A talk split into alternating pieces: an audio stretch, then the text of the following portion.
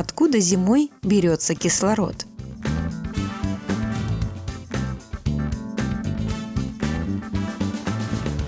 Весь кислород в атмосфере появился благодаря живым организмам.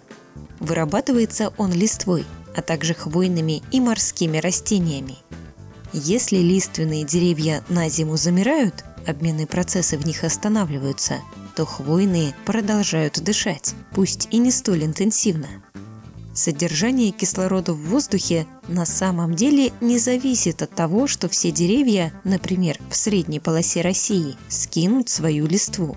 Этот газ занимает чуть больше 20% объема атмосферы Земли. Такая величина постоянна в любое время года и в любом месте планеты – в тайге, пустыне, Антарктиде – поскольку перемешивание воздушных масс происходит очень быстро.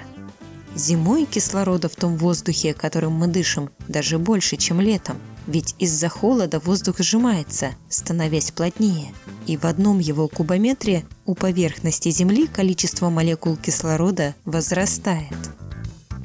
На вопрос помог ответить доктор физико-математических наук Александр Гинзбург.